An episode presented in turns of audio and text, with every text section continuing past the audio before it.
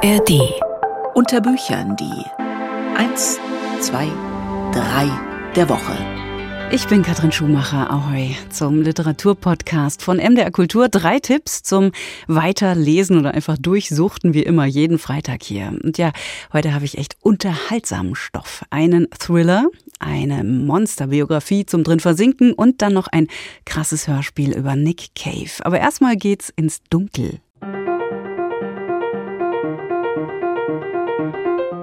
David Gray, Instinct.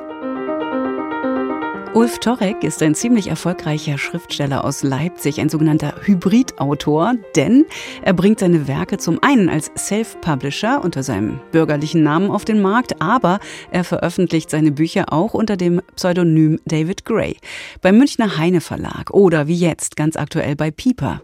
Instinct heißt sein neuestes Buch, ein Thriller, der in die Wildnis der Zukunft reicht. Wolfgang Schilling hat das Buch für uns gelesen. Willkommen im Europa zu Beginn des 22. Jahrhunderts, das wir uns nach Lage der Dinge größtenteils als Wildnis vorstellen müssen. Auch hierzulande im mitteldeutsch-polnischen Nationalpark, in den uns David Gray mit seinem Thriller Instinct entführt. Die Menschheit lebt konzentriert in wenigen verbliebenen Megametropolen, zwischen denen sich die Natur sich selbst überlassen ausbreitet aus gutem, nachhaltigem Grund und von einer Brüsseler Ökobürokratie gesteuert, wie wir erfahren. Es existierte weltweit keine Technologie, die auch nur annähernd so effizient und schnell Treibhausgase aus der Atmosphäre filterte wie die naturbelassene Wildnis. Der Urwald als gigantische grüne Lunge, die der Menschheit das Überleben sichert, selbst streng gesichert im Übrigen mit Metallzäunen, automatisiert patrouillierenden Drohnen und hochgerüsteten Feldhütern. Denn hinterm Zaun lauert offensichtlich der Tod in den Wäldern, wie wir im Untertitel auf dem Cover lesen. Einen ihrer besten tragen diese Feldhüter gleich zu Beginn zu Grabe, respektive versenken seine leere Urne in der Erde. Kamerad Ulf Thompson, unvergessen, ruft der Chef, und dann krachen die Salutschüsse aus den Henel PX-48 Präzisionskarabinern der Ehrenformation, zu der auch eine junge Frau gehört. Elena fand, es lag eine bittere Ironie darin, dass das Einzige, was die Menschheit vor dem Untergang bewahrte, eben jene Wildnis war, deren Macht sie Jahrtausende lang zu zähmen versucht hatte. Diese Elena ist Kommandeurin einer kleinen, ansonsten männlich besetzten Feldhütertruppe, Nachfolgerin des unvergessenen Kameraden Thompson, im Wald verschwunden, aber nie gefunden, von wilden Tieren gefressen oder Kriminellen beseitigt, die sich hier rumtreiben, Wilderer, die für echtes Frischfleisch statt solches aus der Retorte über Leichen gehen, das soll sich klären auf 300 rasant und spannend zu lesenden Seiten und hier natürlich nicht verraten sein. Nur so viel, der Ton des Erzählers ist rau, er schafft es aber trotzdem, uns diese Elena ans Herz wachsen zu lassen, zumal unter ihrem Herzen auch was wächst, sozusagen ihre Lebensversicherung, wobei das mit der Familienplanung eigentlich kein Thema mehr ist in dieser Welt, die uns der Autor da zeichnet. Eine Menge ihrer Kolleginnen und Bekannten nutzten KI-Sexautomaten, wo sie virtuellen Sex als Männer, Frauen, Einhörner oder Bären gehabt hatten. Es existierten unendliche Möglichkeiten, sich die sexuelle Kante zu glätten. Aber ich, dachte Elena, muss ja treu doof immer auf der traditionellen Bio-Variante bestehen. Scheiß Sex, scheiß Kerle und ach, scheiß alles. So klingt sie die Verzweiflung einer ungewollt schwangeren Frau auf dem Karrierepfad, und nicht nur da ist der Autor dem Hier und Heute gar nicht so weit voraus, wie 100 Jahre Zeitsprung vielleicht implizieren mögen.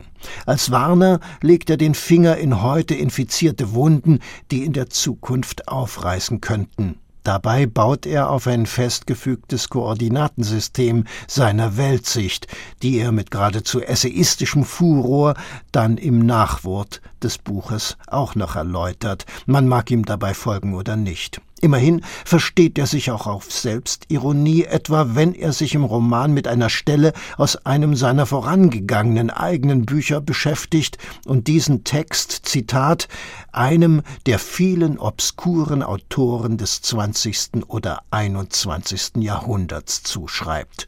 Dem ist nichts hinzuzufügen meint Wolfgang Schilling über David Gray und seinen Öko-Thriller Instinct, der Tod in den Wäldern. Erschienen ist das Buch beim Pieper Verlag.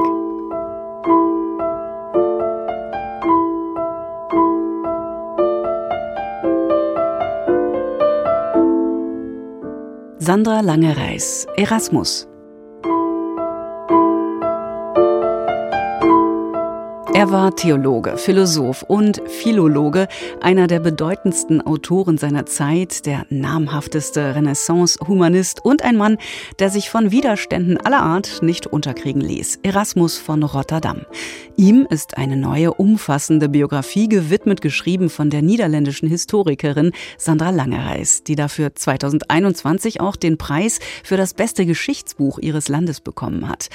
Ein ziemliches Mammutwerk, beinahe 1000 Seiten schwer und mit dem Untertitel Biografie eines Freigeistes versehen. Thomas Hartmann stellt's vor.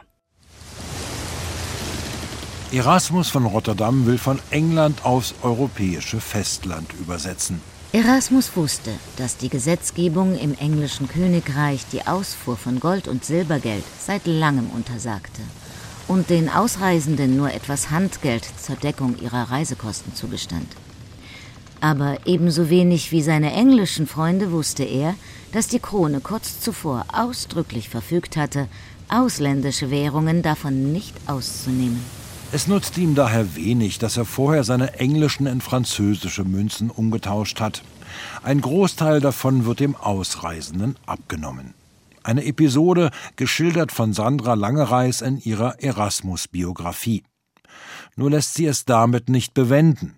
Die niederländische Autorin notiert nun, was der schreibende Kollege hätte tun können, um diesem Malheur zu entgehen. Dass er das Geld in einen Wechsel hätte umtauschen müssen und wie er damit wieder an Münzen gelangt wäre. Die Historikerin erklärt dies Schritt für Schritt sehr genau und auch für den verständlich, der nicht mit dem Alltag des 15., 16. Jahrhunderts vertraut ist. Sandra Langereis Werk ist weit mehr als eine Biografie ein Zeitbild, eine Epochenbeschreibung. Die hier gezeichnete Welt scheint beinahe plastisch zu werden und mitunter wähnt sich der Lesende in einem Roman. Etwa, wenn ein Ritt des Theologen nachvollzogen wird.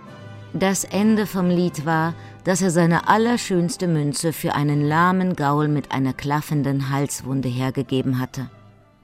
Und unterwegs hatte sein Reittier viel zu schwer tragen müssen, weil der Kompagnon, der sich entgegen der Abmachung weigerte, den Weg zu Fuß zurückzulegen, frech hinter ihm aufsaß.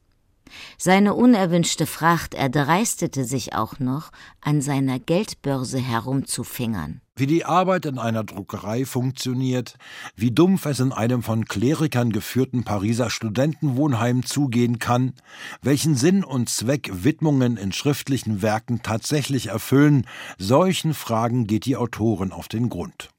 Natürlich bleibt der gebürtige Rotterdammer aber immer Dreh- und Angelpunkt des Buches. Mit wem haben wir die Ehre? Europas größtem Bibelgelehrten, dem sprachgewaltigsten Kritiker an allem, was hoch und heilig ist, dem unermüdlichsten Verfechter der Toleranz. Erasmus lernen wir als einen Mann kennen, der als unehelicher Sohn eines Priesters denkbar schlechte Startbedingungen hat, der sich bei Zeiten für Bücher interessiert und das intellektuelle Klima als einengend empfindet. Getrieben von der Lust zu schreiben, lange Zeit begleitet von Geldnöten, weit herumkommend, entwickelt er sich zum Bestsellerautor. Schenkt den Menschen die Satire Lob der Torheit oder das vollständige neue Instrument. Damit erscheint das Neue Testament erstmalig im griechischen Originaltext gedruckt, versehen mit einer lateinischen Neuübersetzung. Mit diesem Werk will der Theologe die Menschen wieder an die biblische Urquelle des Glaubens heranführen, die über die Jahrhunderte entstandenen Verfälschungen ausmerzen. Nach Sandra Langereis ist Erasmus überzeugt, Menschen, die fromm leben wollten und fleißig die Bibel lasen, dachten nur, sie würden die Bibel lesen. Der um 1469 geborene, 1536 verstorbene Erasmus prägt das geistige Leben seiner Zeit und weit darüber hinaus. Gegner bleiben ihm nicht erspart. Seine Werke landen auf dem Index des Vatikans. Luther wiederum hält ihn für einen Mann ohne Glauben. Dass dem nicht so ist, das lässt sich in dieser großartig geschriebenen wie umfassenden Biografie überprüfen. Nach der Lektüre ist man geradezu enttäuscht, dass man sie weglegen muss. Thomas Hartmann war das über Erasmus, Biografie eines Freigeistes von Sandra Langereis, hat 976 Seiten. Übersetzt aus dem Niederländischen von Bärbel Jennecke, erschienen im Propylen Verlag.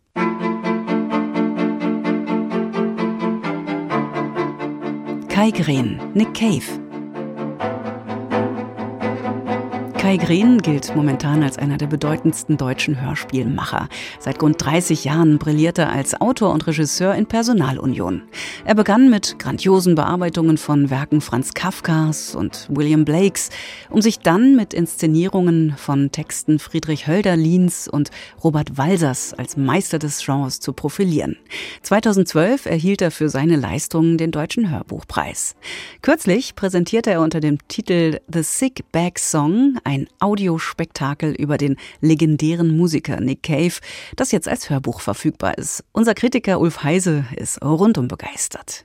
Nick Cave ist nicht nur ein berühmter Rockmusiker, der als Ehrengast an der Krönung von König Charles teilnahm, sondern zugleich ein Bestsellerkönig, der mit zwei Romanen weltweit Furore machte. Nach diesen Erfolgsbüchern veröffentlichte er 2016 den Band Das Spucktütenlied, in dem er autobiografische Fragmente versammelte. Kai Green wandelte diese Notizen in ein faszinierendes Hörspektakel um. Rückblenden auf Live-Gigs spielen dabei eine zentrale Rolle. Ich werde die Bühne betreten beim Bonnaroo Festival in Manchester, Tennessee. Und für beinahe niemanden bin ich der Gegenstand großer Faszination. Die benommene Menge wird über die Felder hin und her ziehen und die untergehende Sonne wird das Gelände in orangefarbenes Feuer tauchen.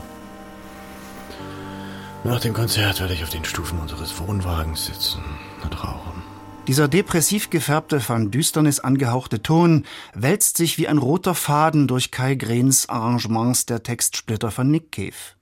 Der Regisseur hebt solche Akzente hervor und demonstriert damit, welche Sprachwucht aus dem melancholischen Naturell des Verfassers quillt. Schritt für Schritt gerät man wegen seiner Wagnisse in den Bannkreis eines Künstlers, der über Kniffe verfügte, die an Carlos Santana oder Jimi Hendrix erinnern. Ich bin ein Nervensystem, das Reime und Geister braucht. Die Geister heulen durch die Wörter, bringen sie zum Klingen. Ich hatte keine Ahnung, dass ich deinen süßen Atem vielleicht zum letzten Mal gerochen habe. Und wenn ich an dich zu Hause denke, merke ich, wie sich kurz besorgtes Sehnen in meiner Brust ausbreitet. Inspirationen zu den von Kai Green inszenierten Passagen verdankt Nick Cave ohne jeden Zweifel dem Nobelpreisträger Bob Dylan, der während der 1960er Jahre mit dem Langgedicht experimentierte. Aber auch Dichter wie T.S. Eliot und Ezra Pound dürften bei seinen poetischen Versuchen für eine Initialzündung gesorgt haben. Erste Entwürfe zu seinem Endlos-Song reiften während einer USA-Tour, die er mit der Gruppe Bad Seeds unternahm. Im Zuge der Amerikareise begegnete der Star dem von ihm verehrten Kollegen Johnny Cash. In einem Studio in Malibu setzte Johnny Cash sich hin und spielte ein Lied. Er war halb blind und konnte kaum gehen. Ich war dabei. Ich sah, wie ein kranker Mann sein Instrument nahm und es ihm gut ging. Nick Caves Notizen sprudeln zwar oft vor Energie und Feuer, aber Kai Green verleugnet in seiner Audioedition nicht die Schattenseiten des schöpferischen Genies, das seine Produktivität oft mit Drogen beflügelte. Eindringlich dokumentiert er die schweren mentalen Krisen, die Nick Cave ständig quälten. Die neuen tertiären Heimsuchungen der Kreativität sind Aufschieben wegen HBO, Procrastination through dying Aufschieben wegen Haarfärbens, Procrastination through making money. Aufschieben wegen Geldverdienens, Procrastination through Aufschieben not wegen making money. kein Geldverdienens, Procrastination through Aufschieben not having the wegen right equipment. nicht die richtige Ausrüstung habens, Procrastination through Aufschieben wegen hygiene. Körperpflege, Procrastination Aufschieben through wegen shopping. Procrastination through decorating your Aufschieben wegen workspace. Schmückens des Arbeitsplatzes, Procrastination through Aufschieben wegen Erstellens making unnecessary lists. unnötiger Listen. Verwegen wirkt an Kai Greens akustischer Gestaltung der Aufzeichnungen von Nick Cave nicht bloß die szenische Realisierung, sondern zudem die rhythmische Untermalung. Sie stammt von der Band Tarwater und verdient Applaus. Ulf Heise war das über Kai Grens Hörspiel The Sick Bag Song, das auf dem gleichnamigen Buch von Nick Cave beruht. Wurde 2023 von Radio Bremen gemeinsam mit dem Bayerischen Rundfunk und dem Südwestrundfunk produziert und ist zu haben hier in der ARD Audiothek, natürlich kostenlos. Also sofort weiterklicken und dann am Mittwoch wieder hier zur Stelle sein unter Büchern der Literaturpodcast von MDR Kultur mit mir, Katrin Schumacher und mit den Lesehilfen zum Beispiel für ein nettes Wochenende. In diesem Sinne, ahoi!